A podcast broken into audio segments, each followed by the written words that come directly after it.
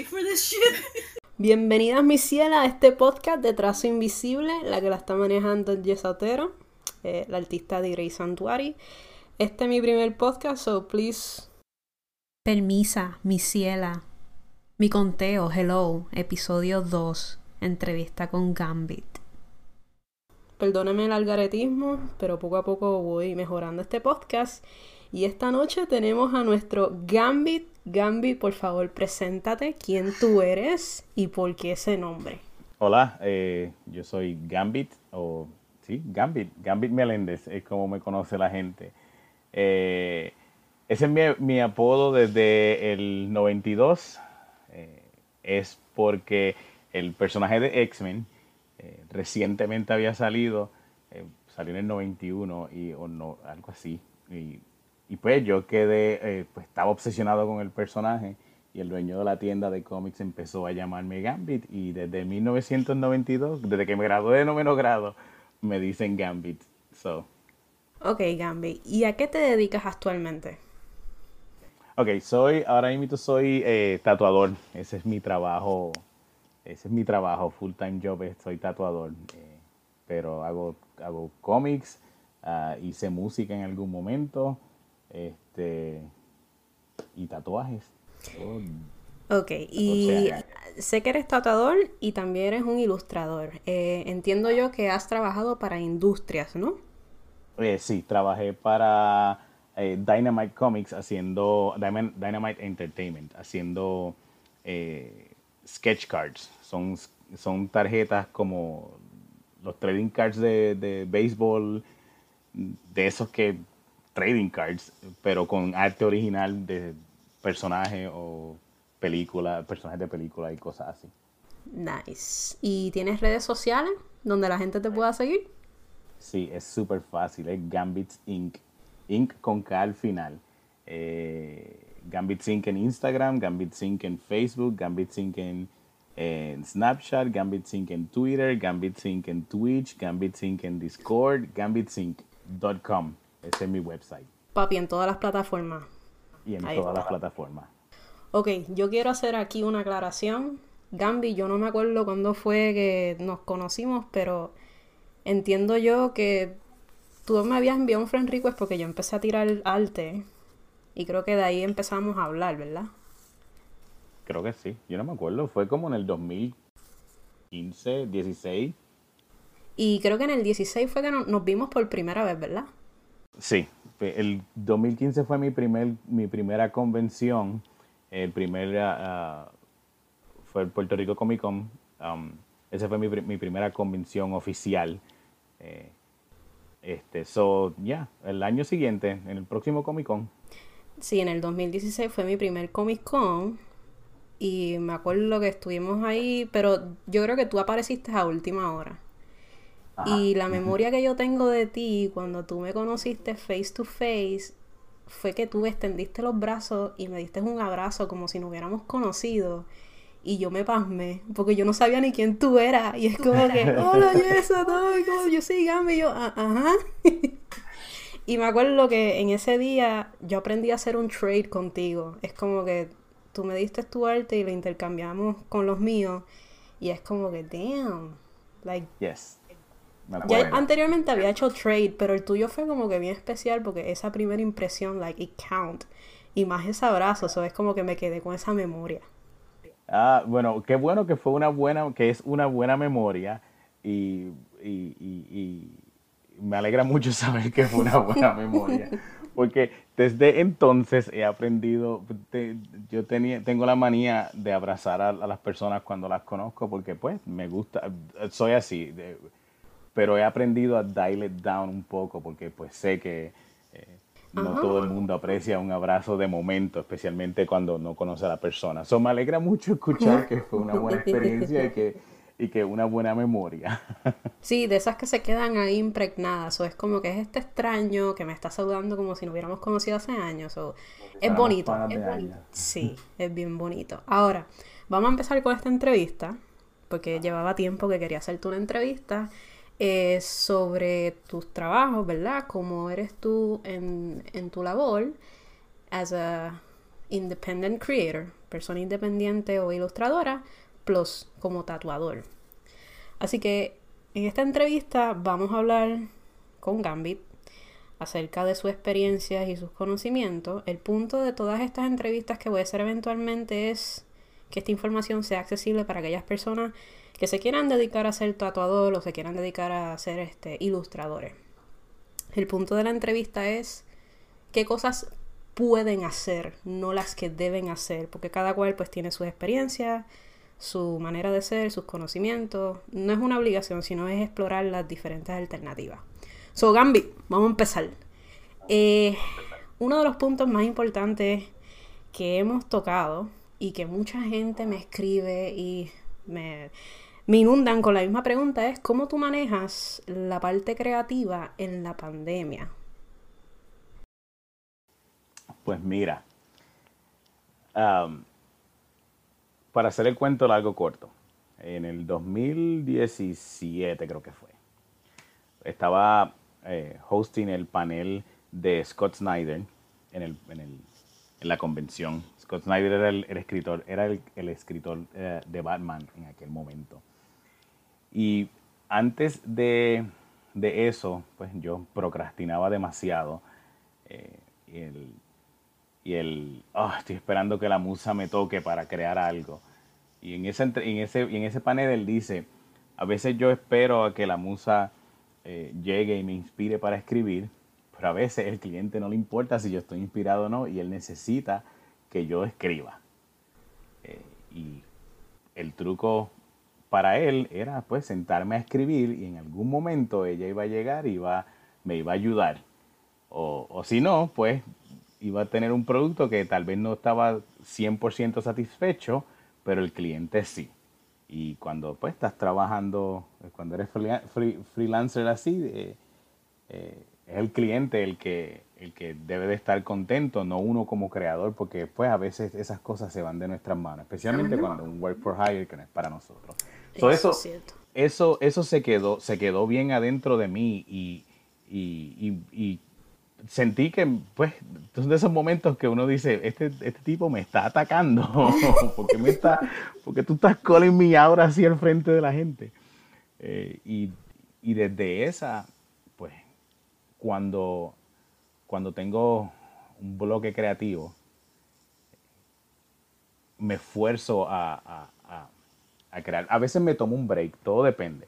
A veces me tomo un break, pero en estos últimos meses, en la pandemia, eh, cuando todo esto empezó, la incertidumbre, el miedo, el wow, encima de todas las cosas que uno está bregando personalmente, a veces hace el sentarse y dibujar algo tedioso, problemático, eh, un chore, un algo que realmente no te da placer. Y si algo, y la razón principal por la cual yo hago lo que hago es porque me da placer, porque me gusta porque disfruto dibujar, disfruto escribir, disfruto pintar y, a veces el tener que hacerlo obligado, pues no es, no es fun, no es fun. So, yo busqué maneras de eh, estimular ese proceso creativo. Eh, cuando todo esto empezó, pues una de las cosas que yo hice fue comprar un set de brushes diferente, en Procreate y dije, voy a experimentar con esto. Y lo que hice fue que busqué un sketch que tenía viejo y dije, déjame retocar este sketch viejo y voy a jugar con este set nuevo de broches a ver qué hacen estas cosas. Y de momento tenía un, tuve un dibujo completo eh, en unas horas. So, hay veces que ese, ese estímulo creativo no llega de esa manera y tengo que cogerme un break. Eh, a veces pues es cansón y, pues uno dice, ok, déjame hoy sentarme y ver una película, déjame sentarme y escuchar un álbum completo, déjame sentar y, leer un, cómic o algo, porque uno tiene que alimentar esa creatividad de alguna manera. Si, si te dedicas simplemente a sacar, a sacar y a tirar y a tirar, a tirar, incluso cuando estás cansado te obliga a tirar como a veces yo hago, llega un punto en que como quiera tienes que alimentar eso, porque pues así es como funcionamos, así tú alimentas tu creatividad por viendo películas, leyendo, escuchando música y, eso te activa y te sientas y creas nuevamente. So, a veces forzando, forzándome mediante eh, eh, algún, algún, algún eh, estímulo de, de, recompensa, como por ejemplo, pues, compré una, una, unos brushes, quiero probarlo a ver cómo salen. O tomándome un break de un día o dos y no hacer absolutamente nada, jugar un videojuego hasta que te ardan los ojos y, no puedas abrirlos más nada. Ok, los tres puntos que logré captar en esta primera conversación sobre, sobre mantener el, el, you know, la, la de esto creativa en la, en la pandemia es ser disciplinado, porque musa no es lo mismo disciplina. Exacto. Está bien no estar bien. Y tercero, ser versátil, ¿verdad? Que es eh, teniendo diferentes categorías y tratando cosas diferentes. Es, bueno, es bueno, es bueno ser versátil, es bueno ser eh, eh, salirse de la, de, eso también me ha ayudado bastante, salirse de, la, de, tu zona de confort. Este año experimenté mucho con, con otros estilos de arte, otras maneras de, de, aplicar lo que ya sé, en, especialmente en el arte digital o lo que he aprendido por, mediante el arte digital aplicándolo a, trabajos tradicionales. Um, perdí el hilo de lo que estaba diciendo. Perdón. Está bien, es normal, es normal. Pero sí, es bueno, es bueno, es bueno salir de, tu zona de confort de vez en cuando también ayuda. Eh, ese, ese yo creo que, yo creo que ese es de, la, para mí, de lo más difícil a, en, especialmente en estos días. Tratar de ser creativo y tratar de, y tratar de ser creativo en algo en lo que no realmente eres, no es tu fuerte. Sí, que es el punto de salir del comfort zone. Eh, so, para mí, eh, es que no quiero decir obligarme a crear, y encima de eso obligarme a crear fuera del comfort zone, es un poquito, es, es, paradójico. Sube la dificultad. Eh, pero, pero, pero sí, sí, sí hay, hay momentos en que ayuda. Hay momentos en que me frustra más y simplemente ahí es cuando sé que tengo que coger un break. Ok. Ahora, vamos al segundo tema que a todo el mundo le encanta. A ti te encanta, a mí me encanta y eso se llama el art block. ¿Cómo tú manejas tu art block? Pues yo creo que, yo creo que la, la, la, pregunta anterior es bien, bien, la respuesta a la pregunta anterior es bien parecida a esta. Porque durante esta situación, eh, bueno, no, realmente no. Eh, las circunstancias son diferentes. El art block, el art block. Usualmente, eh, cuando me siento, cuando me siento a crear para mí, ya tengo una idea en mi cabeza de lo que quiero. yo trato, yo trato de no,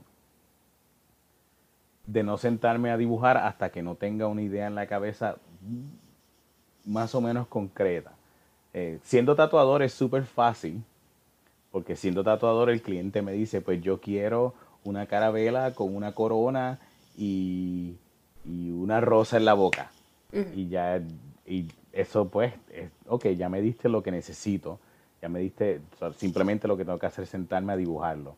Ahora, el art block ahí funciona de esta manera. Tienes la rosa, tienes la carabela, dibujaste una carabela, una corona, una rosa, las pusiste juntos, pero la composición está horrible. O ya he hecho ese diseño varias veces, varias veces y no encuentras cómo hacer una variación diferente.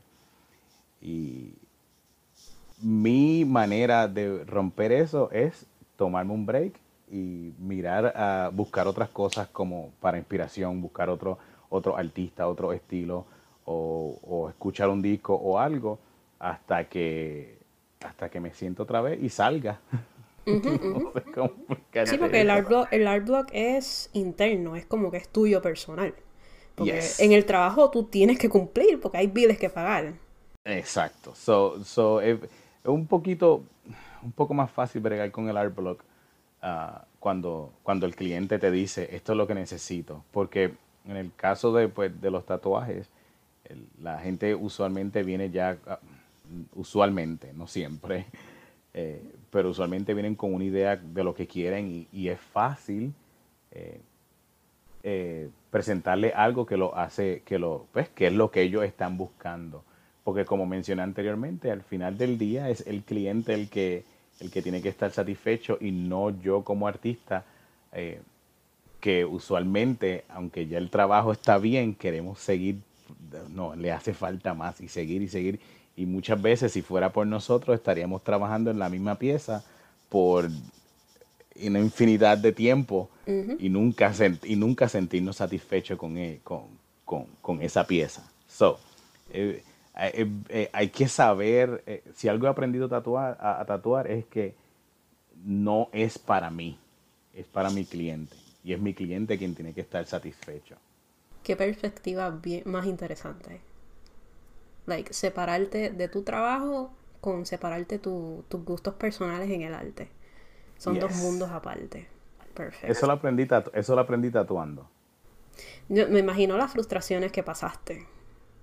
Oh, montones, porque cuando estás, cuando, cuando estás tatuando hay un momento en tu carrera, y yo todavía estoy en esa parte en mi carrera, aunque llevo 14 años haciéndolo, todavía a veces eh, me topa tener que hacer tatuajes que realmente no quiero hacer o no me gusta el, eh, lo que hay que hacer, el tema, el diseño o lo que sea porque pues hay que hacerlo, porque hay biles que pagar, ¿ves? Y no estoy en el punto y no estoy en un punto en mi carrera que puedo tirarme para atrás y decir, "Ah, yo no voy a yo no voy a hacer eso."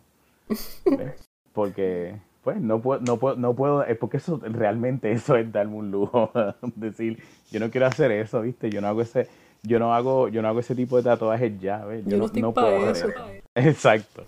You know. So So, muchas veces, muchas veces hago, hago tatuajes que, que yo personalmente o no me tatuaría o no me gustaría tener que tatuar o, o que no estoy 100% satisfecho, pero again, no es para mí, es para mi cliente. Y eso no significa y eso no significa que como no es un subject que no me gusta, que puedo hacer un trabajo mediocre. No, no puedo hacer un trabajo mediocre. Yo tengo que hacer, yo tengo que darle mi 100% a ese trabajo.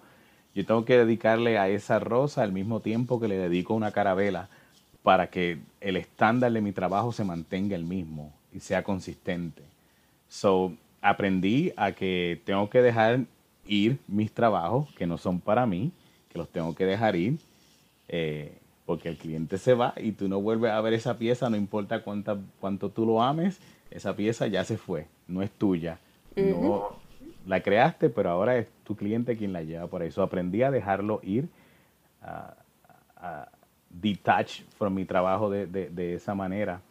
Eh, y aprendí a que, hay, hay eh, que aunque no sea un subject o algo que yo quiera tatuar, a darle mi 100% como se lo daría a, otro, a, otro, a otra cosa que me gustaría tatuar. Ok, una de las cosas que una de las cosas que yo había escuchado en esta conversación fue cuando tú tocaste el punto de la ética. Eh, cuando mencionaste de que hay ciertos tipos de trabajo que tú no estás en, en acuerdo, pero como tú estás trabajando para este estudio, tienes que hacerlo. ¿Correcto o no? O tú te puedes rehusar a hacerlo. Pues, pues sí, aunque estoy trabajando, aunque soy un artista subcontratado por un estudio, eh, yo, yo puedo rehusarme a hacer algún tipo de trabajo que ya sea me, haga sentir incómodo o yo entienda que no es el apropiado para el cliente. Eh, y no es que yo tenga un, un say-so en lo que el cliente puede o no puede tatuarse, pero yo puedo sugerir, por ejemplo, cuando viene un menor de edad a tatuarse, y viene con la idea de tatuarse las manos, que a los 16 años no es la mejor, eh, no es la mejor época para tatuarte las manos, especialmente si no vas a trabajar en la industria de los tatuajes, porque pues todavía, sadly, tatuajes en algunas áreas son frown upon. Eso sí, yo puedo, yo puedo rehusarme a, hacer, hacer algún, algún trabajo. Eh, yo puedo rehusarme a hacer, cualquier tipo de trabajo, pero hay biles que pagar. Mm, nice, muy bueno saber eso. Ok, ahora, esta es la pregunta más esencial que a todo el mundo le da curiosidad. ¿A ti te han rechazado en las industrias Gambit? Ah, bendito. tú sabes, tú sabes que lo, tú sabes que lo más triste, bueno, para mí, es que eh, todo el mundo habla de los rejection letters, que usen los rejection letters como, como fuerza para, para seguir adelante. Entonces tú ves estos artistas que ya, you know, entraron a la industria y ellos postean una foto de su rejection letter número 347. Eh, yo no, nunca he tenido un rejection letter. A mí simplemente ni me contestan. ¡Diablo! ¡Wow! No, like, yo- tú no tienes idea de lo que pasó. No, yo no tengo idea. Mira, eh, algo tan sencillo como entrar a una convención Dragon Con. tú, tú tienes que aplicar, pero no significa que porque aplicaste vas a estar en la convención. Tú tienes que esperar a que ellos te devuelvan el email diciéndote no, you didn't make the cut. Yo nunca he recibido ese cut, ese, ese email diciéndome entraste o no entraste. Todo el mundo lo recibe, incluso mi- am- amistades que tengo que han que han aplicado reciben ese email que les dice, eh, no, este año no, no entraste. Y yo nunca he recibido ese email, nunca. Y sabes qué es lo peor? Que eh, yo conocí a una de las personas, uno de los organizadores del Artist Alley en Dragon Con. Y él personalmente me dijo, dame tu tarjeta, envíame un email lunes. Le envié un email y nunca me contestó. Él le escribe a un amigo, él le escribe a un amigo y le dice, a la- le pregunta al amigo, hey, dame el contacto que lo perdí del muchacho que estaba contigo en la mesa. Porque él me envió el screenshot, él me dijo, mira, mira, mira, este, le envié la información, so está ahí, ya va a estar ahí. No, nada. Zip, zero, otro año más que no entré. Sí que Dragon Con es una de las convenciones más populares. No me acuerdo en qué estado. ¿Te acuerdas en qué estado? Eh, Dragon Con en Atlanta. Sí, que es uno de los más aclamados y lleva años. Yes, lleva más de 30 años, si no me equivoco. Son cinco hoteles. eh, empieza jueves, pero todo el mundo sabe que el party empieza el lunes. Y tú llegas allí domingo en la noche y estás literalmente en, en una convención casi 24-7. ¿Viste? El Artist Alley cierra y los vendors cierran. Pero hay party y hay jangueo literalmente 24-7. Esos lobbies están full. Nice. Es tremenda. A mí me encanta, a mí me encanta la convención, pero nunca he podido ir como artista. Está bien. Nunca, nunca me han contestado. Y, y las otras compañías, como dije, eh, el- entré al guiso de Dynamite, ¿verdad? Eh, pero antes de entrar a Dynamite con las tarjetas, con los sketch cards, yo traté Upper Deck, yo traté Tops, este, y traté, y traté otras compañías que, pues, amigos que tengo que trabajan con ellos me dan el contacto cuando están buscando un artista similar a lo que yo estoy a lo que yo hago. Eh, y nunca he recibido respuesta recibí el gig de Dynamite y un amigo me dice, me dice, ah, está bien, porque ese gig se lo dan a todo el mundo. No eres nada especial, papi. Como que, hacho, qué mierda.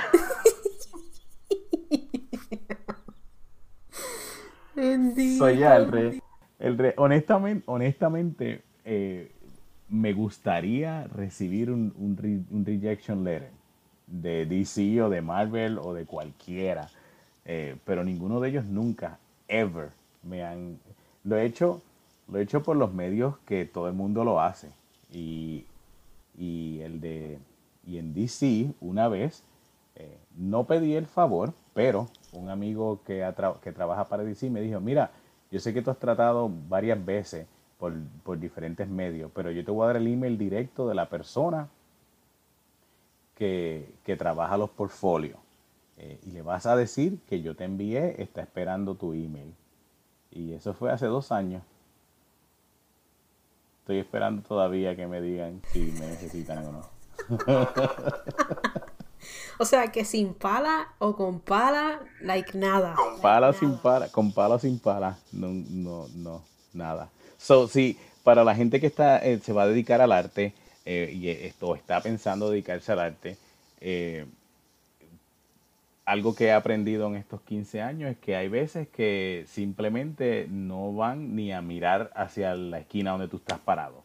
Y es normal, no significa que eres, no significa que, que no eres buen artista, no significa que, eh, que no te van a necesitar en algún momento, simplemente significa que en ese momento que ellos miraron, había alguien que resaltó un poco más o, o, en ese momento no necesitaban lo que tú puedes brindar a la mesa. Por eso es que eh, eh, considero bien importante que siempre eh, busques la manera de aprender, de crecer, de ser un mejor artista y porque tal vez ahora no funcione, pero más tarde aprendiste de esos errores y tal vez lo ven y dicen, ah, ves, yo sabía que tenías potencial, porque a veces eso pasa. Todavía no me ha pasado, pero puede pasar. Lo he visto, son, again, son cosas que, que he experimentado no personalmente, pero a través de otro, de otro amigo artista que, que conozco.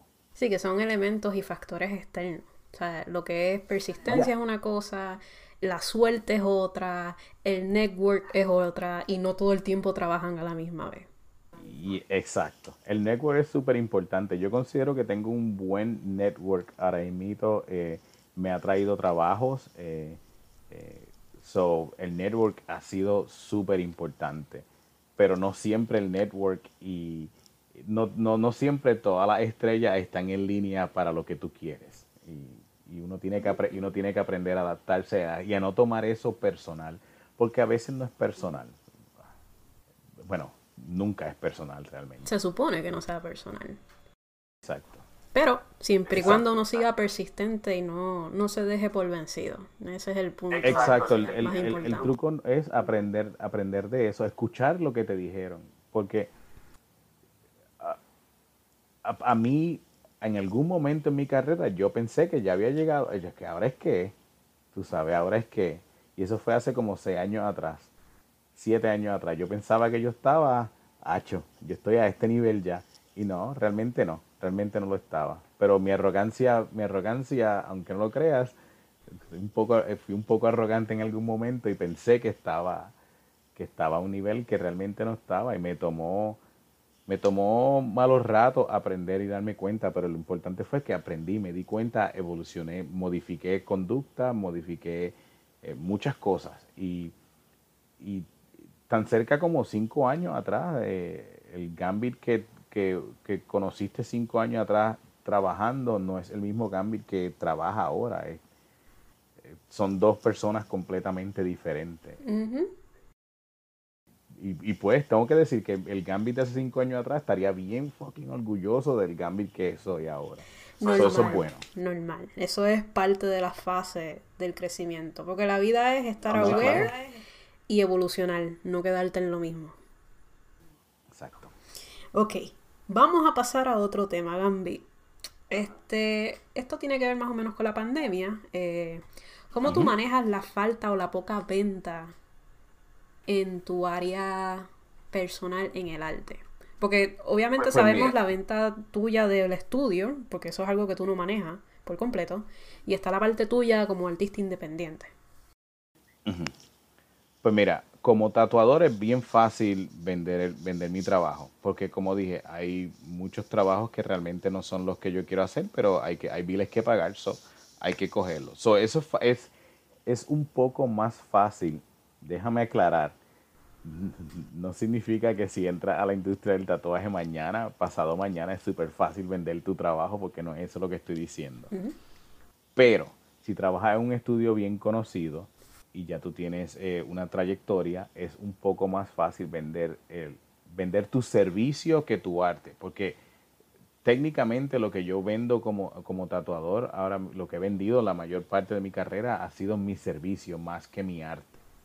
Es lo que yo sé hacer. Yo sé hacer tatuajes, pues yo te voy a hacer este tatuaje que tú quieres. So, vender mi trabajo ha sido bien cuesta arriba, bien diferente porque no he encontrado ese ese, ese, ese thing que hace que mi trabajo sea reconocible o sea, oh, es un trabajo de Gambit, yo quiero un trabajo de Gambit.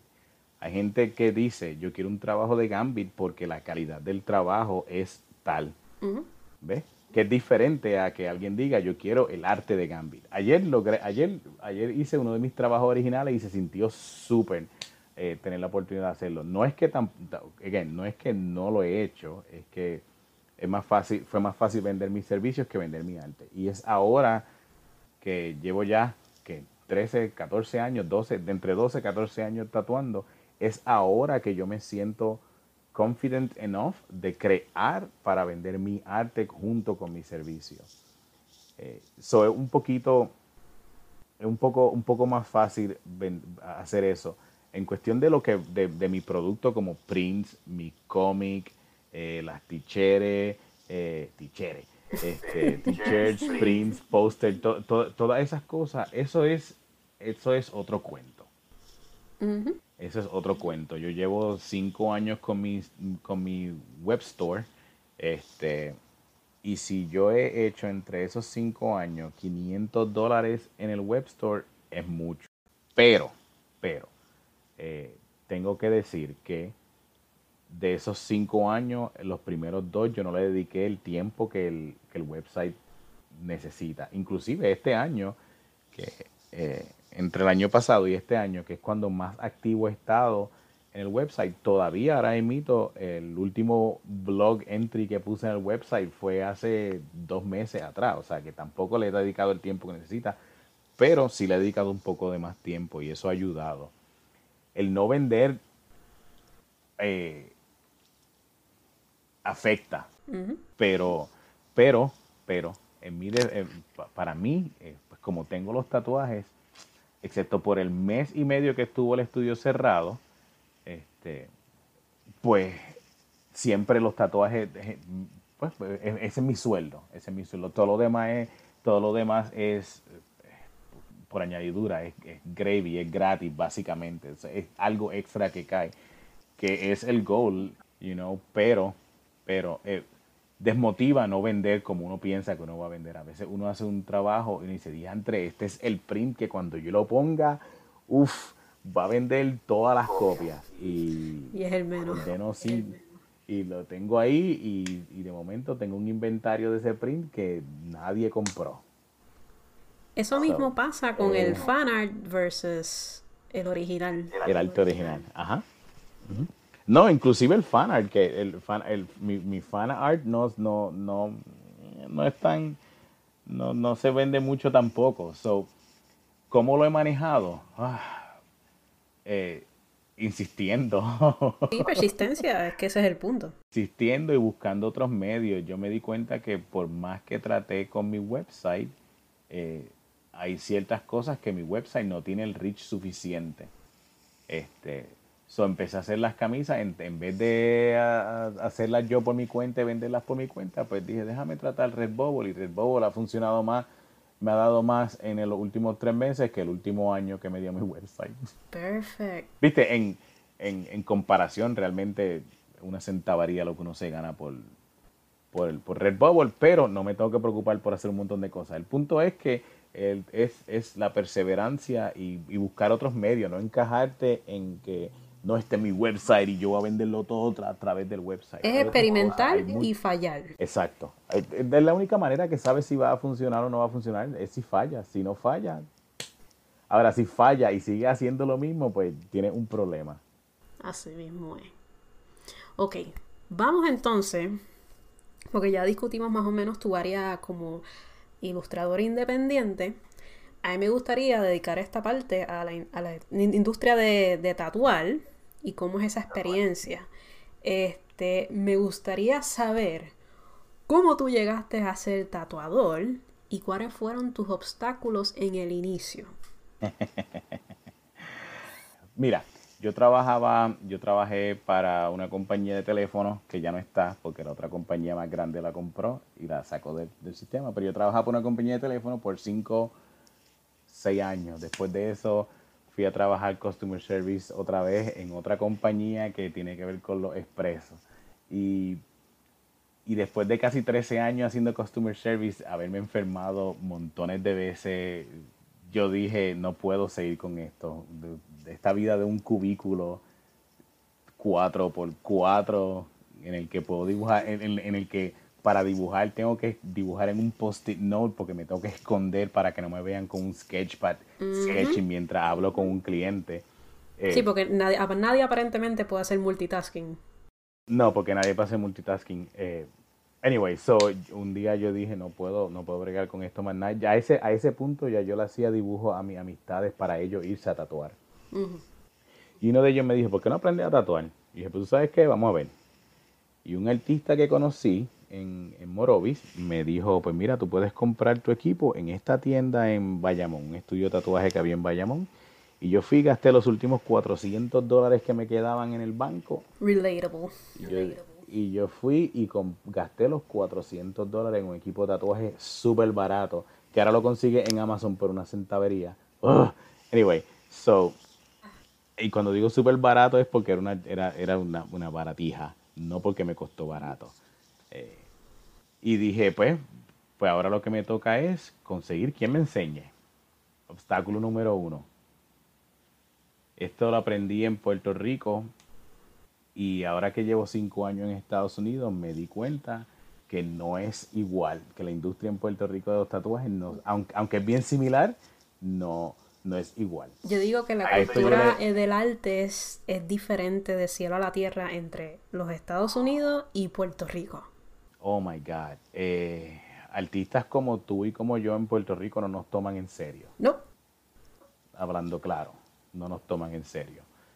Ha, ha sido bien cuesta arriba que, que cuando alguno de nosotros, cuando digo nosotros, me refiero a, a algún- a alguien del pop culture en Puerto Rico, sale en, en las noticias, sale algo, es como que se ha tenido que fastidiar bastante. Pero el primer, el primer obstáculo que encontré en, en Puerto Rico cuando empecé a tatuar es, es la cantidad de artistas que me cerró las puertas que no, que no, que no me dio la oportunidad.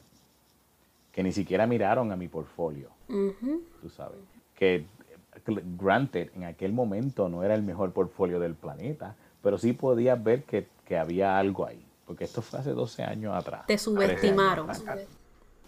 Yes. Eh, yo, yo, yo recuerdo que un artista me dijo, dale, yo te enseño. Y cuando ya tenía el equipo y lo llamé, no me contestó. Inclusive me dijo, Acho, estoy trabajando y no tengo tiempo ahora para esto, te llamo después y nunca me llamó. Irónicamente, irónicamente, estoy en una convención de tatuajes eh, hace como dos años atrás en Tampa y, y él que está caminando, y ese artista que está caminando por el pasillo y me ve tatuando en Tampa. Y ve mi portfolio y me dice, ah, yo sabía que tú lo ibas a lograr alguna vez. Wow. Lo que me llevó a mi conclu- lo que me llevó a mi conclusión, ah, tú sabías que yo iba a lograr algo y entonces pues decidiste ser un obstáculo por miedo a que yo pudiera sobrepasar lo que tú haces. Ah, ya, ya estamos entrando a lo que yo estoy pensando lo que es la palabra competencia. Ajá, es que es el problema Dilo, el No problema del boricua, dilo, el problema del boricua, ¿cuál es? Eh, el problema del el problema en Puerto Rico es que cuando alguien tiene un negocio que, que está siendo successful y, al, y otra persona quiere tratar de, de no de montar un negocio similar, el que ya está ahí puesto le va a hacer la vida imposible al otro para que no tenga un negocio similar porque, ah, tú me vas a quitar el pan. Mi hermano, hay 3.5 millones de personas en la isla. Yo te aseguro a ti que yo no voy a tatuar a 3.5. eh, Vamos a decir que de ese 3.5 millones, eh, 2 millones son viejos que no se van a tatuar. Todavía queda un millón y pico de personas ahí que eh, yo te aseguro a ti que en mi vida yo voy a tatuar un millón de personas. Hay pan suficiente para todos. Si tú montas un, un negocio de limones y en la otra esquina hay otro, hay otro negocio de limones, yo te aseguro a ti que hay cliente para los dos negocios en la isla. Claro, porque, Porque cada hay- negocio es único. Pero, pero pues, eh, algo que el, el obstáculo que siempre tuve en Puerto Rico es que eh, otros artistas o otras personas o siempre ponen una traba, siempre ponen un grado de dificultad extra innecesario o simplemente no, no, no, no dan de su tiempo para darte una oportunidad. Y, y si a eso le suma la ba- la- el montón de barbaridades que el gobierno hace para hacer la vida imposible al que quiere, al pequeño comerciante, es muchísimo más cuesta arriba. Eso, es muchi- eso lo hace muchísimo más difícil. Y, Y que no saben dónde ellos están parados. Tú les preguntas y ellos no saben ni cómo contestarte. Ujú, ujú. Oh, sí. Pedir un permiso, yo recuerdo que yo estuve yo pedí un permiso para abrir un negocio, para abrir un para mantener un estudio de tatuaje que ya estaba funcionando abierto. Yo tuve que sacar el, permiso a mi nombre porque el dueño anterior se fue para Estados Unidos. Y yo pedí ese permiso en un, un, mes de septiembre. A mí el permiso me llegó seis meses después de yo haber cerrado el estudio. Porque no tenía el permiso para operar. Y todavía se preguntan por qué el local no se pone de pie y no los ves por ahí ejerciendo su sueño. No, en, en Puerto Rico es, es casi imposible lograr, lograr, lograr tu sueño. Mira, gracias a ejemplos como, como Dave Álvarez, que, desde yo, eh, yo, lo, pues, yo Dave Álvarez lo conocí cuando yo estaba, cuando más joven, porque somos del mismo pueblo.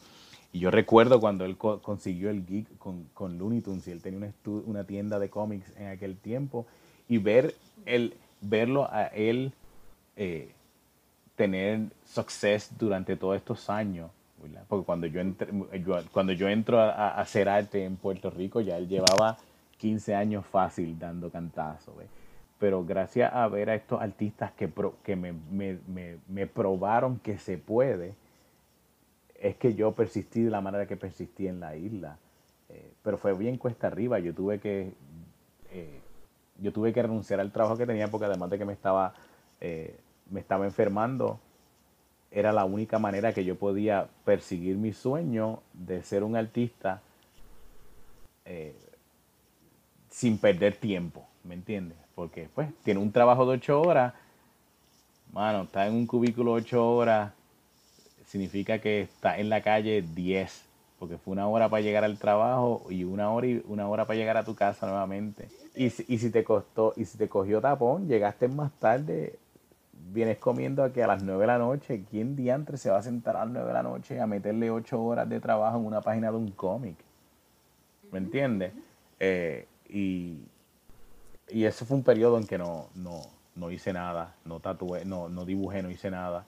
Y ahí fue cuando me empecé a enfermar, y ahí fue cuando yo decidí, no, tengo que hacer esto.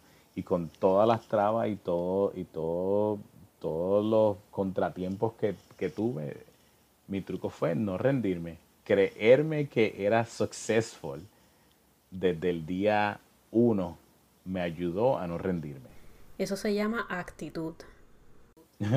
Exacto, eso era todo. Fue bien fácil al principio. Al principio, al principio una vez yo entré, una vez logré entrar, una vez yo empecé a tatuar, pretender que era mejor tatuador de lo que realmente era fue súper fácil. Y venderme yo en vez de mis de mi servicio o mi trabajo eh, o mi arte fue mucho más fácil. So, ese, ese, ese, ese primer año y medio, dos años de tatuaje, era yo eh, siendo más grande de lo que realmente era. Eh, en actitud, en, en, en, cómo me vendía, en cómo me presentaba, en cómo, en cómo yo me relacionaba con otros artistas.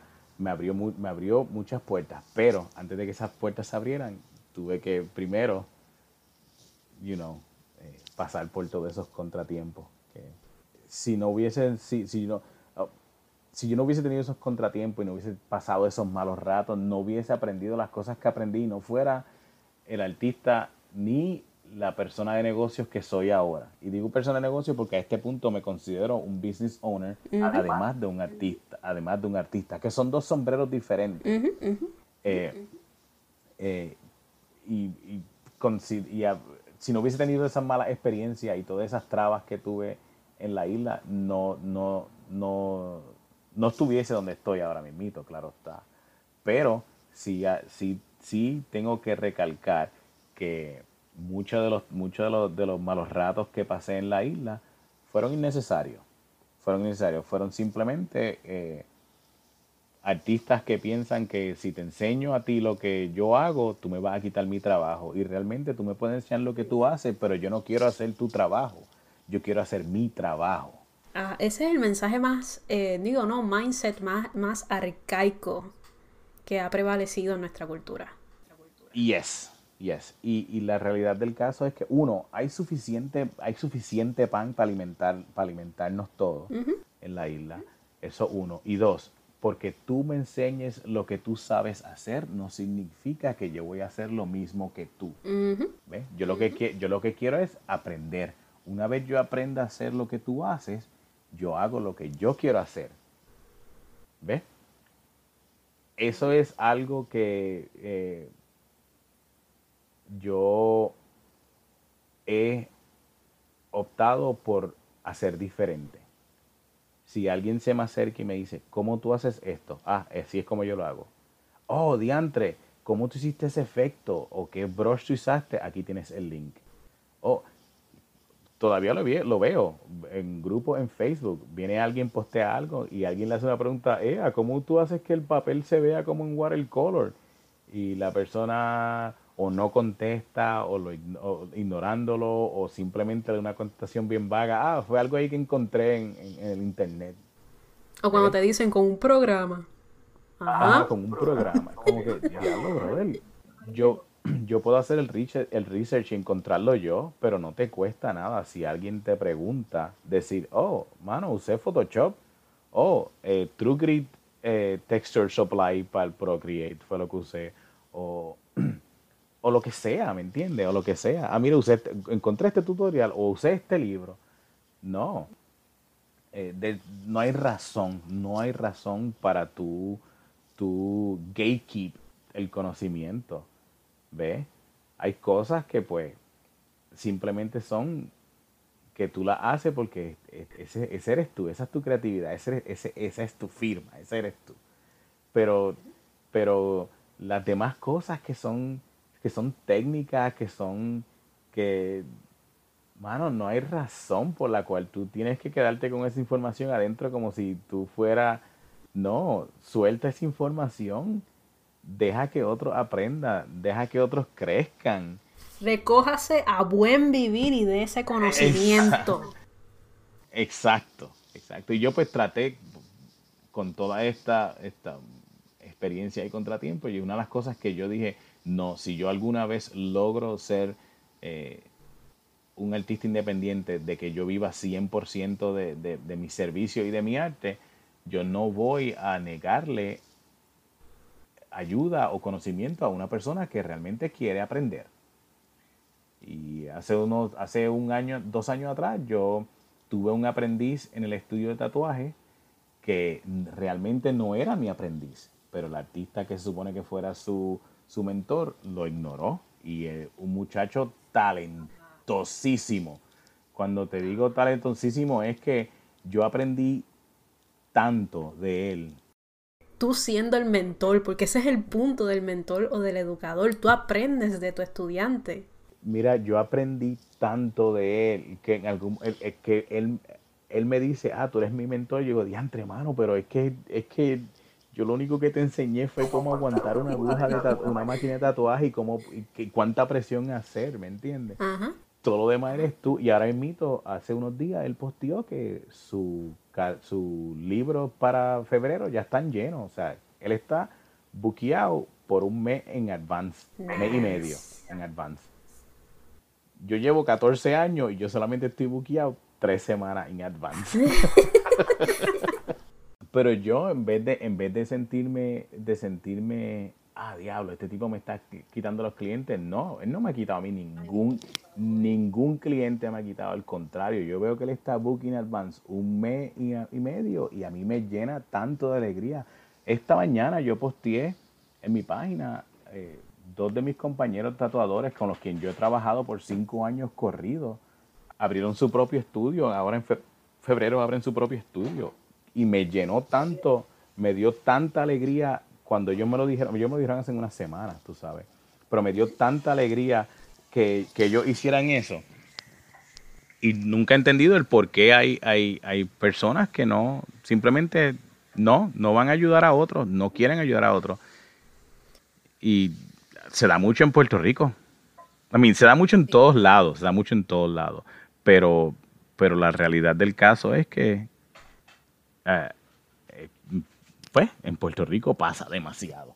Sí, eso yo, yo, I can back up ese, ese, esa anécdota porque yo he viajado a Estados Unidos y el ambiente es tan diferente al de Puerto Rico. Lo que pasa es que hay un chorro de inmaduro.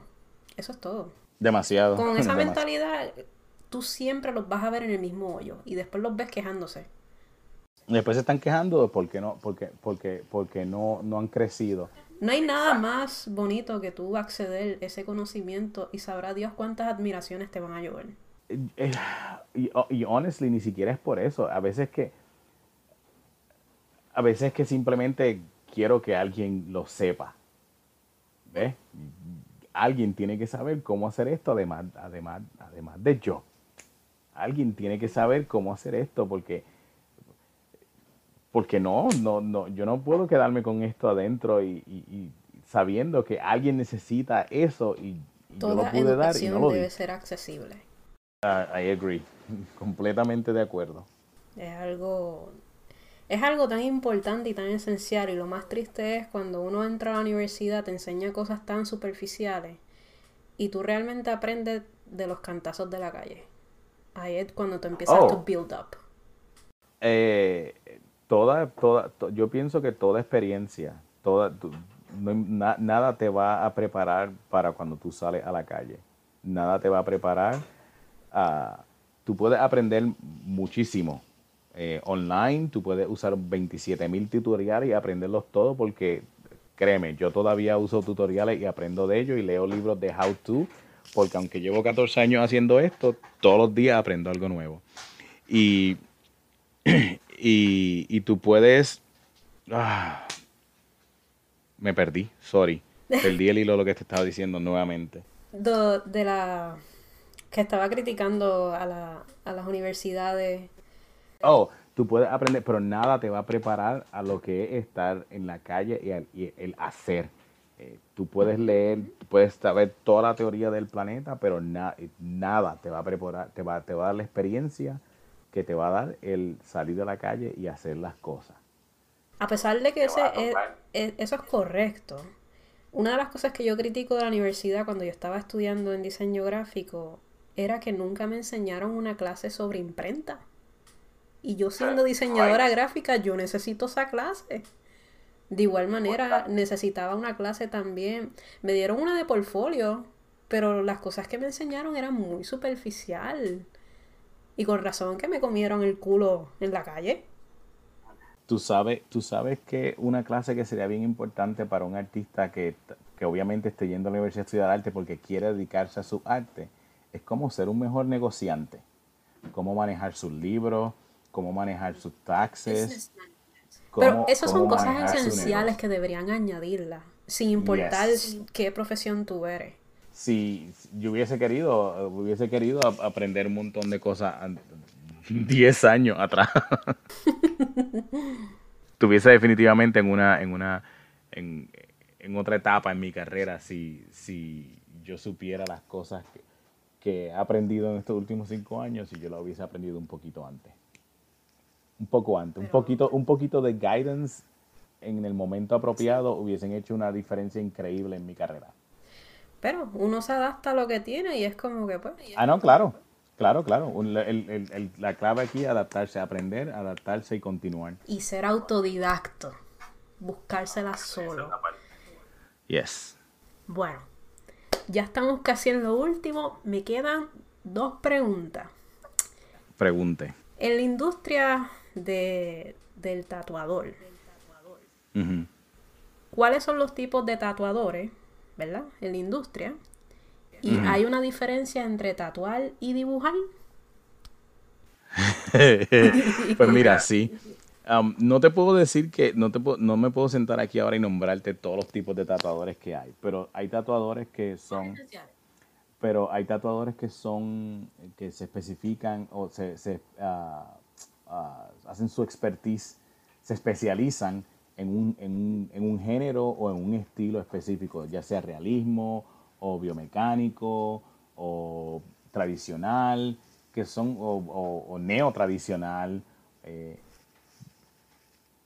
So, eh, eh, no, es nada, no es nada tan diferente como decir, oh, él es artista de impresionismo, o él es artista de landscapes, él es un concept artist, you know, es como que cada, hay ciertos expertices, pero hay artistas como yo que pueden, son lo suficientemente versátiles que pueden hacer varias, varias cosas, ah, varios estilos de tatuaje y varios tipos de tatuaje. Es bueno porque siempre vas a tener trabajo, pero no te, no te da el, el, eh, no, no, te lleva a donde, a donde tú quieres llegar, que es ser un experto en hacer carabela oscura, eh, que parezca que están rompiendo de la piel hacia afuera, por ejemplo, o, o hacer realismo, porque pues si hago muchas cosas, no hago lo suficientemente realismo para ser lo suficientemente bueno para destacarme en eso y, y sobresalir por encima de los demás. So, es bueno ser versátil porque siempre vas a tener trabajo, es bueno, ser, es bueno poder adaptarte porque siempre vas a tener trabajo, pero lo hace un poquito más eh, difícil si tú quieres ser una persona, eh, quieres ser un artista que es conocido por un tipo de trabajo en específico. Pues ahí vienen artistas como por ejemplo Paul Booth, que, eh, que su trabajo es todo súper satánico y oscuro y blasfemo, ¿me entiendes? Eh, o artistas como hay uno que, yo sigo en Instagram que se llama El Diablo, que su trabajo es así, es, grotesco y es raro y es, fuerte y es striking de ver. Eh, que por ejemplo, si yo quiero llegar, a, yo quiero que me conozcan por eso, el, hecho de que yo pueda hacer otro tipo de trabajo lo que hace es que me aguanto un poquito porque la gente, no todos mis clientes aprecian ese tipo de trabajo que yo quiero hacer. ¿Me entiendes? Soy bueno porque siempre tengo trabajo, pero a la misma vez lo hace un poquito más difícil cuando quiero vender algo que yo quiero hacer realmente, porque no todos mis clientes quieren eso o les gusta eso. Sí, que ya te conocen de una manera en el estudio. Exacto. ahora, ahora, ahora invito a hacer trabajo, tatuajes que son comic book inspired. Cuando yo empecé a hacer tatuaje, hacer un paréntesis rápido, cuando yo empecé el tatuaje, una de las cosas que yo quería hacer era que me conocieran por hacer comic book tattoos, tatuajes basados en artistas de cómics, paneles de cómics, covers de cómics, eh, superhéroes, ese tipo de trabajo.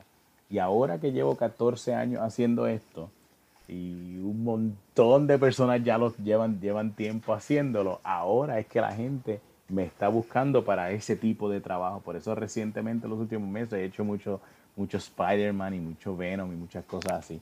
Pero pues me, tomó, me, ha tomado 14 años de, trabajo llegar a este punto en el que por fin la gente está empezando a buscar mi, mi, mi, servicio para un trabajo en específico. Y la otra pregunta que me hiciste es si hay diferencia en dibujar y tatuar. Sí y no, es una, una respuesta un poquito complicada. Porque si tú sabes dibujar, tú puedes aprender a tatuar. Pero tú puedes aprender a tatuar sin saber dibujar. Una cosa no está atada de la otra. Cómo, cómo, el, cómo funciona el medio en un papel, dibujar en un papel es súper easy. El papel está ahí, el papel está estático y tú le metes el lápiz encima y haces cuatro o cinco trazos y tienes una cara. Ojalá y fuera así de fácil el tatuaje, el tatuaje, tú tienes que cada línea que tú, que tú vas a poner ahí tiene que ser premeditada, pensada de antemano, porque eso es permanente y no hay manera de, borrarlo. ¿Cómo uno trabaja alrededor de ese, de, ese, de ese pequeño detalle de que el tatuaje es permanente y no puedes tener errores?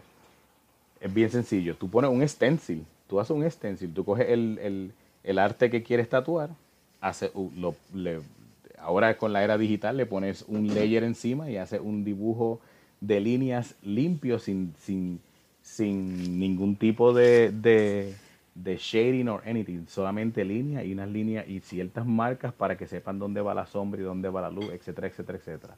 Y tú pones ese stencil y luego es literalmente seguir las líneas y pintar dentro de esas líneas. ¿Ves? Eh, le estoy dando una explicación súper simple de, cómo sería tatuar.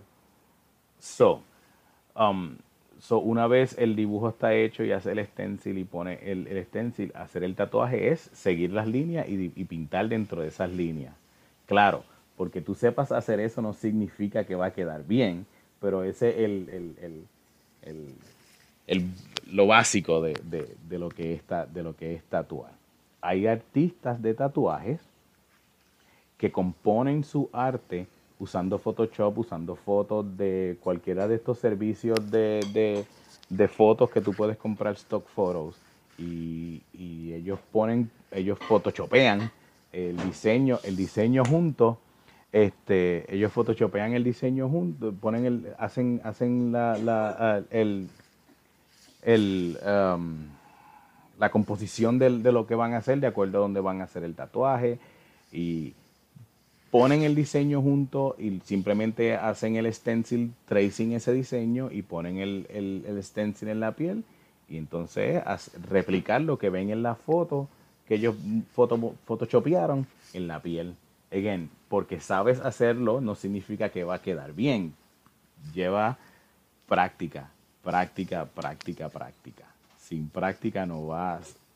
Uh, so hay tatuadores que no saben dibujar Sí, existen. Y, no, y hay, hay, tatuadores, hay tatuadores que son eh, reconocidos eh, con premios, que son excelentísimos tatuadores y no dibujan. Créeme, me tomó mucho trabajo aceptar esa realidad. Porque yo soy dos que pensaba que sin, sin, sin el skill de, de dibujar, no iba a ser un buen tatuador. ¿Ves? Claro, claro. Eh, estos tatuadores que son súper buenos y reconocidos y no, que no dibujan, no es que son magos o algo así, tú sabes. Le han metido horas, horas de, de estudio para aprender el, cómo, cómo funciona ese skill, cómo funciona ese craft que están, que están ejerciendo. Que tampoco es que mañana compré un equipo de tatuaje y voy a tatuar y ya sé tatuar. La piel no reacciona igual que un papel, la piel se mueve, la piel rebota cuando la aguja, si no metes la presión correcta. Eh, ya, so, hay una diferencia, hay una diferencia entre el arte tradicional y hacer un tatuaje. Y no están, una, una no está atada de la otra, pero si eres tatuador y sabes dibujar, es súper conveniente, te, ayuda un montón, porque no te, no te encierra a tener que hacer simplemente lo que viste en la foto y pusiste, pusiste ahí. Puedes crear algo. Yo diría que los, los, dos son igual de meticulosos y igual de, tienes que ser igual de cuidadoso en lo que estás haciendo. Eh, claro, pintar en un canvas tú puedes ser un poquito más luz, puede ser un poquito, dependiendo de lo que estás haciendo. Si quieres hacer una pintura realista, obviamente va a estar ahí horas, pero si quieres hacer algo un poquito más suelto, puedes darte ese lujo. Y todo eso se traduce al tatuaje. Tú puedes hacer esas cosas en tatuaje. Pero para llegar a ese punto tienes que haber pasado por una. Tienes que haber pasado por un, por un, por un proceso y además de eso, lo de la salubridad, creo que es el concepto que se utiliza en cuestión de salud. oh, eso, eso es algo que... Que, eso es algo que obviamente tú no vas a hacer un canvas, pero una piel es, más... Hay muchas cosas que tú tienes que tomar en consideración cuando vas a hacer, a hacer un tatuaje, que cuánto, cuánta presión tienes que hacer en la máquina para que rompa la piel, o sea, para que no rompa, sorry, para que la aguja entre a la piel sin hacerle daño, porque si pones mucha presión o la aguja está muy afuera, lo que vas a hacer es cortar la piel y crear una cicatriz. Me imagino que también has pasado por la experiencia de clientes que se paniquean en ese momento, ¿no? Que tienes que tener alguna manera de, apaciguarlo. Hay, que, hay que, hay, tienes que saber cómo manejar clientes que vienen con una actitud negativa o vienen con una actitud de que se creen mejor que tú porque tú eres tatuador. Porque hay gente que llega al estudio de tatuaje y se creen que, son más grandes que tú porque, porque tú, tú, eres, tatuador. Ah, todavía hay gente que nos ve eh, de esa manera. Eh, tienes que bregar con gente que se te desmaye en la silla cuando estás tatuándolo. Eh, tienes que bregar con gente. Yo me acuerdo una vez que este muchacho, cumpliendo sus 18 años, se fue a tatuar. Yo le puse el stencil y le estoy haciendo una pregunta, ya he aprendido a, identificarlo. este, le estoy haciendo una pregunta y yo vi, me di cuenta que se tardó unos segundos extra en contestar y cuando miré, se estaba empezando a caer y tuve que agarrarlo y poquito a poquito dejarlo caer. Medía como 6'4, el muchacho, gracias a Dios era flaco. Gracias Dios era flaco porque si hubiese sido un poquito más llenito me hubiese, ya, me retiro, no puedo mandar después de eso. Eso no tiene que estar preparado para esas cosas, tienes que estar preparado a escuchar a la gente contarte su historia, sus penas, su y ser un terapista. Ah, el storytelling con el cliente. Ah, yes. Pero es bueno, tú sabes, a veces, a veces escuchando al cliente te ayuda a, a tú procesar ciertas cosas por las cuales estás Y a identificarte en los zapatos de esa persona. Like, ah, sí, esta situación ha sido relatable to me porque yo pasé por eso. También. Algo que, algo que me gusta mucho de que he tenido la habilidad de, mantener en estos años es el poder comunicarme y hablar con mis clientes y tomarme mi tiempo con mis clientes. No me gusta trabajar a la prisa. Y hay, hay estudios de tatuaje que son, eh, se creen que son un conveyor belt de tatuaje y eso uno quitado y uno puesto, uno quitado y uno puesto, uno quitado. Yo no puedo trabajar así. Yo tengo que hablar con el cliente, yo tengo que, yo tengo que interactuar con el cliente. Al menos que el cliente tenga una actitud con, la que, la que no podamos bregar, usualmente cuando eso pasa, que pasó recientemente, Simplemente le digo, usted y yo no podemos trabajar. Yo no soy la persona indicada para hacer el trabajo que usted quiere. Me encantaría, suena como un buen proyecto, pero yo no soy la persona indicada para este trabajo. Este artista o este artista serían muy buenos para ayudarlo con su trabajo. Y lo paso a otros clientes. Eh, hay, hay, hay, artistas que eh, no le importa, simplemente se ponen uno, y no hay nada de malo en eso, se ponen unos headphones, si es no me hables que voy a trabajar. Eh, y que no hay, nada de malo, pero yo personalmente no puedo trabajar así. Yo necesito esa, esa conexión y, hablar con el, con el cliente. Es a veces agotador, porque pues se acaba, el cliente se va y... Y te deja, te deja toda esa energía. te dejó toda esa energía encima y tú tienes que bregar con ella. Eh, y eso, eso, y eso es otro podcast. Sí, en otro podcast vamos a discutir eso. Pero ahora, ya estamos casi culminando esta entrevista. Y te tengo una última pregunta para cerrar eh, este cuestionario. Y una vez que tú me, eh, me, contestes esta última pregunta, te haré otra, pero esta va a ser más personal. ¿Está bien? Ok, dale. La última pregunta sería, y puedes hacerlo super brief, corto. ¿Cuáles son los consejos que tú le darías a una persona que va a iniciar en la industria de tatuajes? industria de tatuaje. Si estás en Puerto Rico, antes de irlo de un artista de, tatuaje a pedirle que te dé una, posición de aprendiz, eh, tengo un portfolio preparado. Tengo un portfolio que tenga, eh, que tenga trabajo eh, hecho completo, no a mitad, que tenga trabajo completo, que tenga diseños de tatuajes, que sean tatuables. no todo se puede tatuar, no todo traduce al tatuaje y hay que saber cuándo no y cuándo, y cuándo sí. Eh, por eso hay tatuajes que muy pequeños no funcionan, hay tatuajes que muy grandes se ven mal. So, ve preparado con un portfolio, busca, busca fotos y busca referencia, usa referencia y prepara un portfolio bien decente. Y cuando vaya a hablar con un artista de tatuajes, eh, ve preparado a que tal vez te digan que no, a que tal vez te salgan con una mala crianza, a que tal vez te digan que tu trabajo es una mierda, porque te va a encontrar con eso. Y a veces es, no es, no, es ni personal. Es que pues a veces eh, esa es la actitud de muchos artistas. O puede que vaya un día donde un artista y le diga, mano, me gustaría aprender y te encuentres con alguien y te diga, hacho, perfecto, ven acá, yo te enseño. Y si te haga súper sencillo pero ve preparado a que te pueden decir que no. Y no lo tomes personal, simplemente escucha, escucha el por qué no. Escucha el por qué no. Eh, siempre te van a decir el por qué no. Pero tienes que saber escucharlo. ¿Y cómo reaccionar a ese por qué? Y cómo reaccionar a ese por qué. Porque a veces te van a decir, mira, veo aquí que tu trabajo, pues necesitas empezar, tienes que aprender a dibujar. Y aunque sí, aunque sí he dicho que hay artistas que no saben dibujar. Eh, si ese es el caso, pues ve con un portfolio con diseños originales photoshopeados. ¿Ves? y diga, ve, yo no sé dibujar y yo no estoy buscando que me enseñe a dibujar, es que me enseñe a tatuar.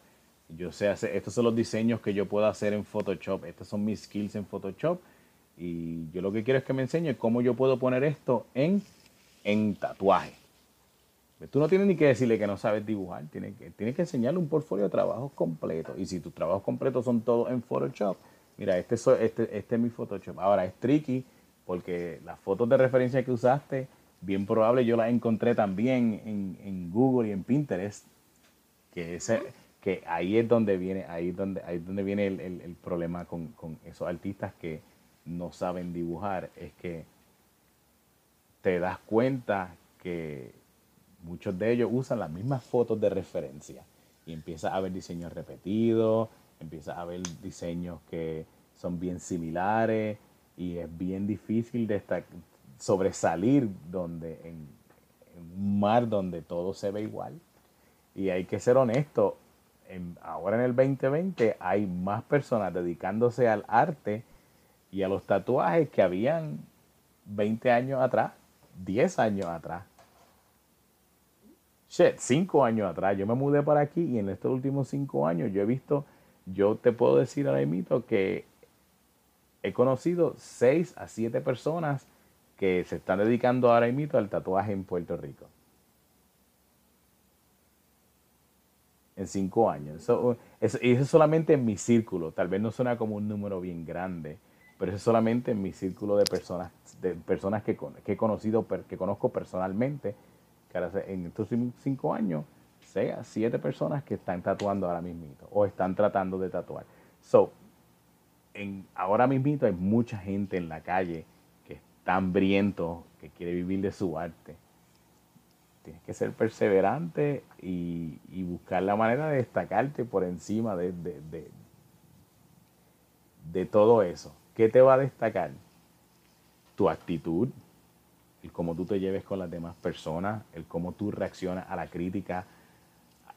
No toda crítica va a ser constructiva y cómo tú reaccionas a esa crítica que no es constructiva, que simplemente es crítica de alguien que es un hater, de alguien que no sabe lo que está hablando y te está tratando de decir cómo hacer tu trabajo, ¿me entiendes? Eh, todo eso, todo eso son factores, tu ética de trabajo, si yo hubiese tenido la ética de trabajo que tengo ahora, hace 10 años, yo tuviese un imperio ahora mismo de, de, tatuadores trabajando para mí. Pero pues son cosas que uno aprende. So, aprende de mi error y eh, ser responsable, ser ético, eh, eh, decente y siempre estar abierto a aprender. Siempre estar abierto a aprender algo nuevo. Siempre va a aprender algo nuevo. Siempre, te lo garantizo. Siempre va a aprender algo nuevo. Super nice. Me encanta las últimas palabras que utilizaste. Porque pues se necesita aplicar muchas de esas cosas en las personas dedicadas mm. al freelance. Igual en cualquier otra labor. Ya, no, no, claro, claro. Y, y, te digo, a veces lo que uno necesita un, simplemente un empuje o un empuje en la dirección correcta o simplemente alguien que te diga, hey, en vez de mirar a la izquierda, ¿por qué no mirar a la derecha? A lo mejor en ese lado puede, oh, mira, así es el color que estaba buscando, ¿me entiendes? Y a veces eso es lo que uno necesita, un poquito de guidance. Un poquito de guidance y las personas adecuadas. las personas adecuadas. Ajá, en, en el camino. Bueno, ya estamos, mis cielas en la última fase de esta entrevista. Es larga, pero es esencial. Yo espero que a todas, a todas y todos y todas les hayan gustado esta entrevista. Este, y el punto de estas entrevistas que quiero hacer eventualmente es dar esta información accesible que no vas a poder encontrar con estos profesionales que se dedican a estos departamentos específicos, porque Yesa no puede hablar de esto, pero que se les haga fácil eh, coger esta información y procesarla en su mente si es lo que realmente les interesa. Ahora, Gambit, para cerrar esto con broche de oro, te voy a hacer esta pregunta personal. Ok. Y me la vas a contestar honestamente. Ajá. ¿Cuál sería el consejo más importante que tú le dirías a tu yo hace 5 o 10 años atrás o en el inicio cuando comenzaste como este ilustrador independiente? honestamente, honestamente, honestamente, me, yo creo que lo, lo, lo, lo más que eh, enfatizaría sería guardar dinero. Es una carrera, aunque nunca me ha faltado dinero en, esta, en, estos años, sí han habido momentos en que, uff, me hubiese gustado tener unos, unos, unos dineritos guardados en el banco. Eh, so, guardar, guardar dinero, guardar dinero es lo primero, lo primero. Yo sé que es hermoso recibir buen dinero, pero hay días en que esas vacas están flacas. Um, pero Wow, es que, es que es bien difícil porque yo no sería el artista ni sería la persona de negocio que soy ahora si yo cambiara alguna de las cosas que, que, que me hicieron ser quien yo soy ahora. So, ir, ir atrás y si tuviera la oportunidad de hablar conmigo, conmigo mismo y decirme mismo, haré esto diferente, yo no creo que me diría que haga las cosas diferentes, pero sí me daría ciertos consejos que me ayudarían a que esas cosas, esas cosas que fueron difíciles tal vez sean un poquito más fácil de, procesar. Eh, el rechazo, el, bloqueo mental de que no soy bueno, el que, eh, muchísimas cosas, muchísimas cosas que uno, que uno, que uno se, se pone. ¿Sabes qué? Me diría, cuídate. Eso me diría. Ese es el consejo más importante que Dave una vez me dio. Eso me diría, cuídate. Van a... Ya. Tú y yo sabemos que hay. Van a ver cosas, van a ver cosas que van a hacer que tu carrera sea, que te sientas que es la mejor idea que tuviste en toda tu vida. Eh, como dije al principio, eh, hice música en algún momento y y la parte de la música me ayudó mucho con los tatuajes, a, tener más clientes, a venderme, a vender mi servicio. Eh, y van a ver, como estaba diciendo, van a haber momentos en que tu carrera, tú piensas que, wow, pero van a haber momentos bien bajos, bien difíciles, bien duros. Eh, diablo, de los momentos más difíciles y más duros que he pasado los pasé en los últimos meses, tú sabes, durante, durante estos meses de pandemia. Yo, yo he pasado, eh, yo, yo pasé especialmente al principio y, y tomé, tomé las debidas precauciones para cuidarme y protegerme. Y, y, cuando digo cuidarme y protegerme no me refiero a la, a, la, a, la, máscara y no salir de casa, me refiero a mi, a mi, a mi salud mental, a mi salud física. Eh, y a los que te rodean. Eh, y a los que y los que me rodean y la gente más cercana a mí que son mi esposa y mi hijo que estaban conmigo que están conmigo bueno David está en la universidad otra vez pero pero ve aunque llegó eh, eh, en este momento estaba estaba preparado sí admito que hubiera momentos en que si no hubiese tenido la preparación que tengo y la fortitud que tengo no hubiese, no hubiese, sobrevivido esto. No, no, no te miento, no hubiese sobrevivido esta situación. No estuviésemos teniendo esta conversación ahora mismo. So, yo me diría, yo me diría, yo me diría, yo creo que ese es el consejo que me diría, cuídate, cuídate mucho porque van a haber momentos en que esta carrera te va a dar una patada bien duro y no sabes qué va a hacer con tu vida. Y a veces ni siquiera es la carrera. A veces son cosas que no te... Aprende a manejar las cosas las que, de las cuales no tienes control. Eh, hay cosas que no puedes controlar y tú puedes dejar que esas cosas te controlen a ti o tú puedes pues, aceptar que no tienes control sobre ella y lo único que puedes hacer es esperar, aguantar y adaptarte y seguir caminando. So, cuídate, cuídate, cuida tu salud mental, cuida tu salud física, eh, rodéate de gente que realmente te quiere ver tener eh, éxito. Eso es cierto. Eso es otra cosa que no mencioné en todo, en todo esto, pero eso fue bien, eso ha sido bien importante en mi carrera. Eh, yo me rodeé de gente que realmente aplaudían mi éxito, que realmente cuando yo estaba abajo o, o, o decaído estaban ahí para decirme, no, no, no, no, come on, sigue ahí, tú sabes. Eh, y, y muchas, algunas de ellas se convirtieron en personas que no les gustó tu éxito eventualmente y pues, mano, desconecta.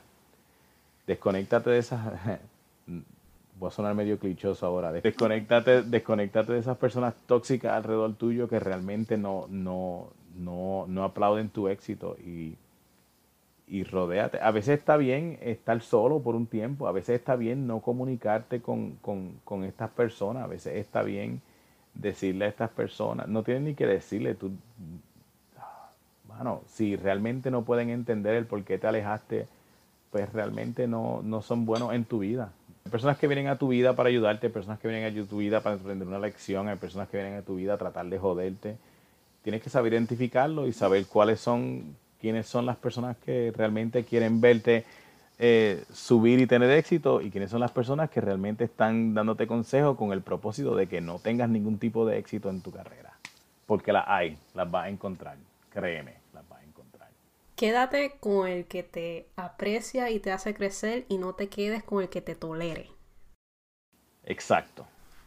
Nice. Bueno, Gambi, ya llegamos casi una hora 20 23 minutos, pero este ha sido mi primera entrevista y es como que. Y wow. súmale, sumar los 18 minutos de la primera parte que tuvimos que, que cortar. So, tiene, un, tiene, tiene, dos horas de, de, tiene dos horas de material ahí. Uh -huh. y, y, casi dos horas para editar, imagínate. Pero estoy súper agradecida que me hayas dado la oportunidad de entrevistarte. Like, we've been friends for years. Este, Gracias. Like, yo quería entrevistarte en un principio because I feel I have to. Like, tú, tú tenías información que darme importante. Sé que al inicio como que no te presentas y es como que, ah, dale, Gambi, preséntate. Es mi primera entrevista, eso eventualmente, like, voy a mejorarlo. Pero eh, ya culminamos esta entrevista. Yo espero a mis cielas que les hayan gustado esta entrevista. Gambi, thank you so much por soportarme casi dos horas, ¿verdad? Porque estuvimos calentando yes. los motores. Mm -hmm. Pero yeah. espero nuevamente volver a entrevistarte para hablar de otros temas. Este, Cuando tú quieras. Yes. Sobre business, ética, hay muchas cosas que hay que explorar. Oh, podemos hablar de tantas cosas. Ay, si tuviéramos las horas, ¿verdad? Pero pues tenemos ¿verdad? vidas aparte. Pero nada, este, agradezco mucho tu tiempo. Espero verte de nuevo. Eh, nada, mano, que sigas creciendo en la industria y en los estudios y que ojalá que los estudios de esos Marvel te busquen, tú sabes. Ya, ya sabes si eventualmente sí, mira, me acuerdo de tal un Gambit que llevaba como dos años sin buscarlo, déjame buscarlo ahora. déjame buscarlo ahora. ¿Tú sabes que podemos hablar de eso también? De, de, de, de cómo, ahora, cómo ahora en mi carrera... Eh, realmente no estoy buscando trabajar para DC o Marvel y realmente crecer mi brand y crecer yo como artista en vez de trabajar para otro. Pues sí, para la próxima quiero una entrevista hablando de las industrias tal vez un poquito más y tu manejo yes. de, de, trabajo con lo de ética, business y todo eso. Pero nada, yes. me voy despidiendo. Que tengas buenas noches y que comas bendito, ¿verdad? Gracias. Porque te tengo ahí Y que, ya lo, ojalá que tengamos par de hits con esta entrevista. Ojalá, ojalá. Y, y nada, again, cuando quiera me avisa y tengo el tiempo para ti. Más vale, puñeta, más vale. pues nada, Gambi, chequeamos.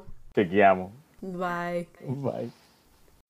Bueno, mi gente, gracias por compartir un rato conmigo en este episodio de Trazo Invisible Podcast. Espero que la hayan pasado bien y que no se hayan aburrido. Acuérdense estar pendiente a detalles nuevos sobre mi crecimiento en la industria creativa, las herramientas y técnicas que utilizo, además del progreso de mi libro proyecto que estoy escribiendo sobre el freelance, que está en desarrollo en mi página de Coffee. Pueden compartir mis episodios en las redes sociales y si saben de alguien que le gusta estos temas, mano, invítalo a mi podcast. Seguramente la va a pasar bien. Síganme en Facebook, Tumblr o en Instagram como Cafrecita. Acuérdense escribirlo con el número 3, no con la letra E. Y en Twitter como Cafrecita underscore PR. Igual, número 3, no la letra E.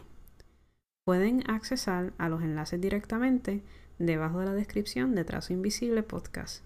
Si te gusta mucho lo que hago, puedes apoyarme con donaciones en mi canal anchor.fm slash trazo invisible o coffee.com slash Cafrecita Project.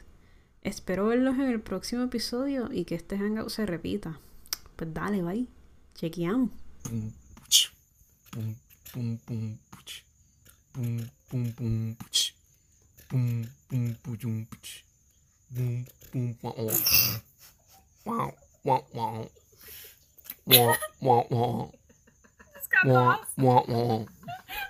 Me perdí.